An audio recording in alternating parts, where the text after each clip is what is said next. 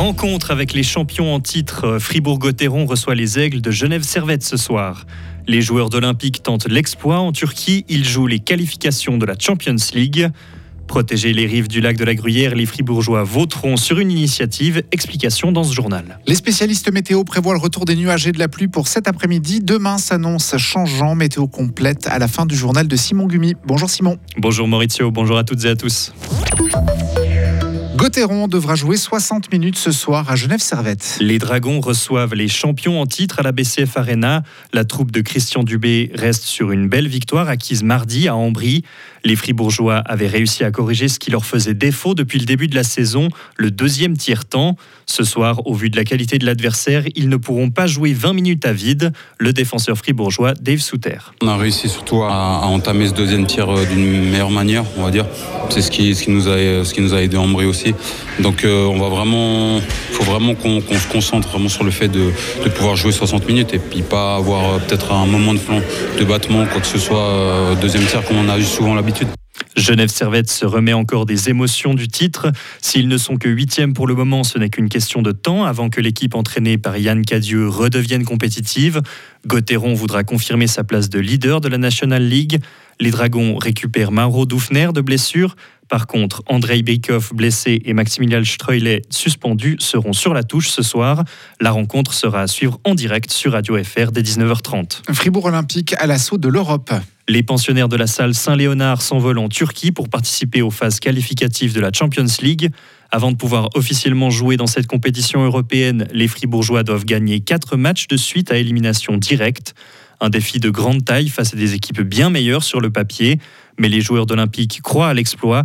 Nathan Jurkovic avait déjà ses émotions il y a 5 ans. Euh, après l'avoir vécu en 2018, le revivre cette année, ça serait, ça serait incroyable. Et ce qui est encore plus incroyable, c'est que cette année, personne n'y croit.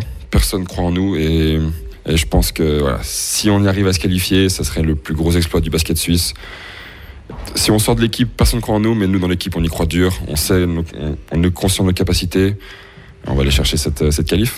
Oui, personne ne croit en vous parce que sur le papier, ça a l'air compliqué. Il y a quatre tours à passer et en plus, si ça se passe bien, ça va enchaîner. Exact, c'est un, un, calendrier NBA, mais tout le monde a faim. On en parle tout le temps. C'est voilà, on va se qualifier, on va se qualifier. Il faut qu'on joue comme ça, il faut qu'on joue dur. C'est c'est pas une question de système, c'est pas une question de, de coaching, c'est une question d'envie, c'est une question d'énergie. Et cette équipe, je sens vraiment qu'à la fin, et je pense qu'on a vraiment l'occasion de faire quelque chose de spécial. Pour son premier match dimanche, Olympique affrontera les Écossais de Caledonia. En cas de défaite, retour en Suisse et en cas de victoire, il passe au tour suivant. Radio FR vous fera vivre cette aventure européenne de l'intérieur grâce à notre collègue Valentin Dancy, présent à Antalya en Turquie. En rugby, le capitaine du 15 de France, Antoine Dupont, est blessé pour au moins un mois. Le demi de mêlée a subi un choc à la tête lors de la victoire hier soir face à la Namibie. Résultat, une fracture à la mâchoire et au niveau de la pommette. Le meilleur joueur du monde 2021 pourrait manquer la dernière rencontre de phase de poule contre l'Italie, ainsi que les quarts de finale prévus mi-octobre. Le lac de la Gruyère et ses rives auront leur votation. L'initiative pour la sauvegarde du lac de la Gruyère et de ses rives a abouti selon un communiqué de l'État de Fribourg. Nous devrions donc nous prononcer d'ici quelques mois, Hugo Savary. Cette initiative avait été lancée à la fin de l'été 2022. Le document était une réaction au projet Goya Honda qui souhaitait créer une vague artificielle sur le lac de la Gruyère. Depuis, le projet a été abandonné, mais l'initiative a bel et bien abouti malgré tout. Elle répond aux différentes exigences, un objet déterminé et précis, ainsi que le nombre de signatures requises. En outre, le canton précise que la protection de la nature et du patrimoine est un domaine qui relève aussi de la compétence cantonale. L'initiative peut donc être validée. Le Grand Conseil devra le faire officiellement sous la forme d'un décret. Il devra encore décider s'il accepte le texte tel quel ou non. Dans ces deux cas, nous voterons dans une année environ. Et si le Grand Conseil souhaite le modifier, il aura environ un an pour élaborer un contre-projet avec le Conseil d'État. Merci Hugo. Qui sont les donateurs les plus généreux dans cette campagne électorale? À un mois des élections fédérales, on en sait un peu plus sur l'argent investi.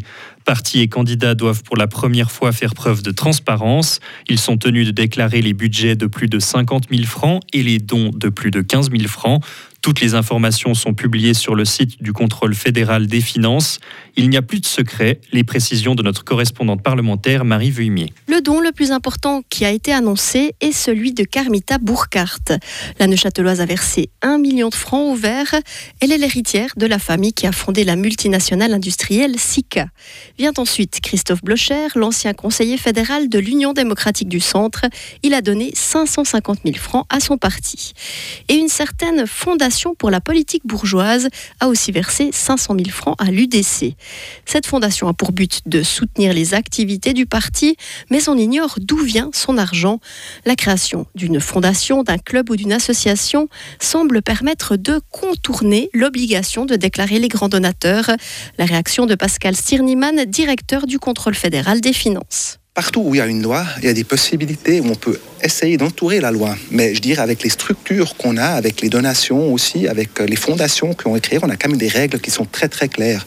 Si on a une personne à l'origine qui a fait une donation pour une campagne d'élection, la personne, elle doit être publiée dans le registre. Alors là, la loi, elle est claire. D'après le contrôle des finances, une entité créée uniquement pour soutenir une campagne devrait donc annoncer ses donateurs. La campagne électorale de cet automne n'est que le premier pas. Le financement de la vie politique devrait progressivement devenir plus transparent.